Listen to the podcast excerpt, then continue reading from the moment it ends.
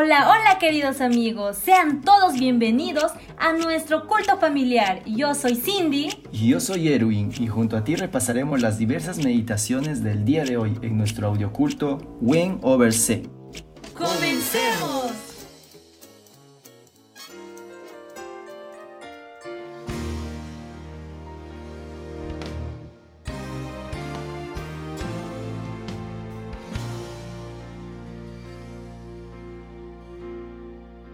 Colosenses 2 Pues quiero que sepáis cuán grande lucha sostengo por vosotros, por los que están en la Odisea y por todos los que nunca han visto mi rostro.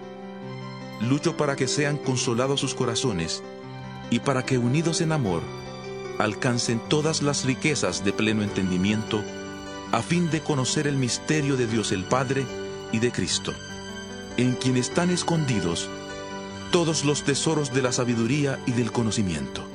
Esto lo digo para que nadie os engañe con palabras persuasivas, porque aunque estoy ausente en cuerpo, no obstante, en espíritu estoy con vosotros, gozándome y mirando vuestro buen orden y la firmeza de vuestra fe en Cristo.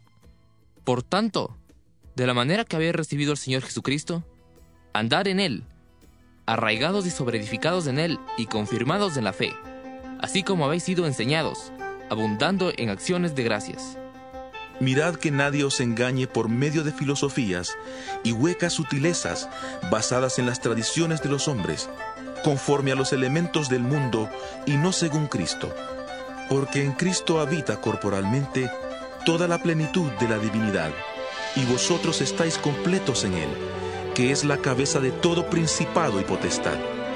En Él también fuisteis circuncidados con circuncisión, no hecha por mano de hombre, sino por la circuncisión de Cristo, en la cual sois despojados de vuestra naturaleza pecaminosa.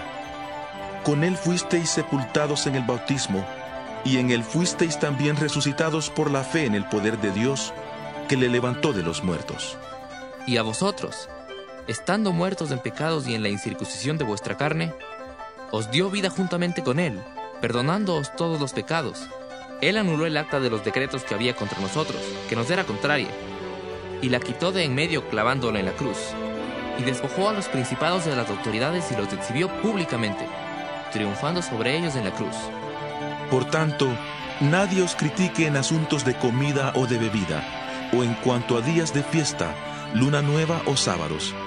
Todo esto es sombra de lo que ha de venir, pero el cuerpo es de Cristo que nadie os prive de vuestro premio, haciendo alarde de humildad y de dar culto a los ángeles, metiéndose en lo que no ha visto, hinchado de vanidad por su propia mente carnal, pero no unido a la cabeza, en virtud de quien todo el cuerpo, nutriéndose y uniéndose por las coyunturas y ligamentos, crece con el crecimiento que da Dios.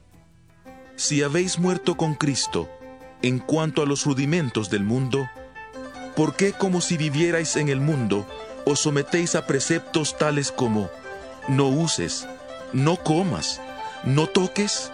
Todos estos preceptos son solo mandamientos y doctrinas de hombres, los cuales se destruyen con el uso. Tales cosas tienen a la verdad cierta reputación de sabiduría, pues exigen cierta religiosidad, humildad y duro trato del cuerpo pero no tienen valor alguno contra los apetitos de la carne.